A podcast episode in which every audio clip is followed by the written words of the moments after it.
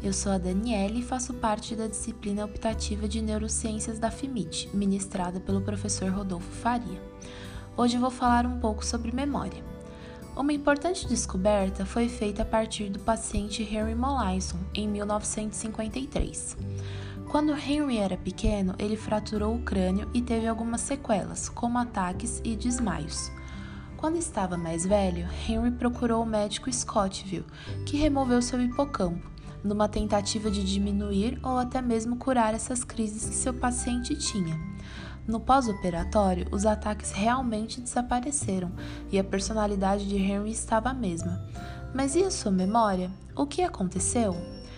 Henry havia esquecido memórias mais recentes e também não conseguia formar novas memórias, como o nome de pessoas que acabara de conhecer ou qual dia da semana era foi quando Brenda Milner começou a estudar seu caso e descobriu que Henry não esquecia o caminho do banheiro, mas quando lhe era ensinado um novo número, ele logo depois esquecia dessa informação. A partir desses testes, um novo fato foi descoberto.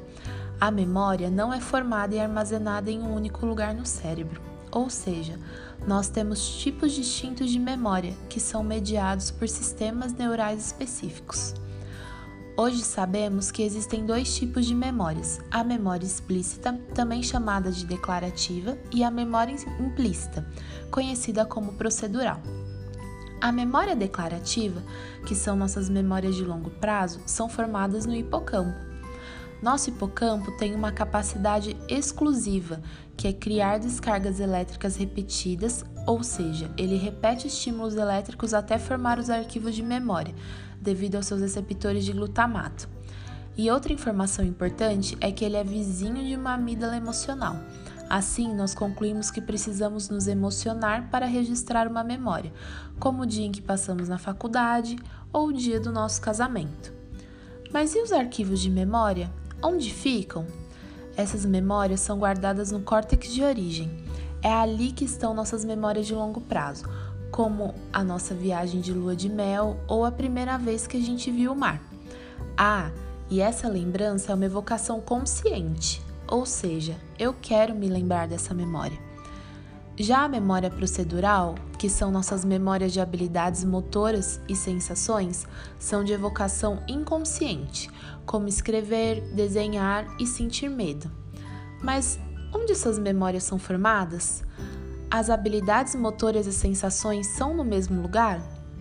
Não, as nossas habilidades motoras, como dirigir um carro e andar de bicicleta, são formadas e arquivadas no nosso cerebelo e núcleos da base. Já nossas memórias emocionais são formadas e arquivadas na amígdala, estrutura vizinha do nosso hipocampo, que também está presente nas nossas memórias de longo prazo, a memória declarativa. Agora já sabemos quais são os tipos de memória e conseguimos entender o que aconteceu com Henry. Ao ter seu hipocampo removido, ele perdeu sua capacidade de criar novas memórias, mas suas outras estruturas cerebrais estavam intactas, então ele conseguia manter suas habilidades motoras, como copiar um desenho, e também suas emoções. Henry viveu até os 82 anos e seu cérebro foi o mais estudado da história.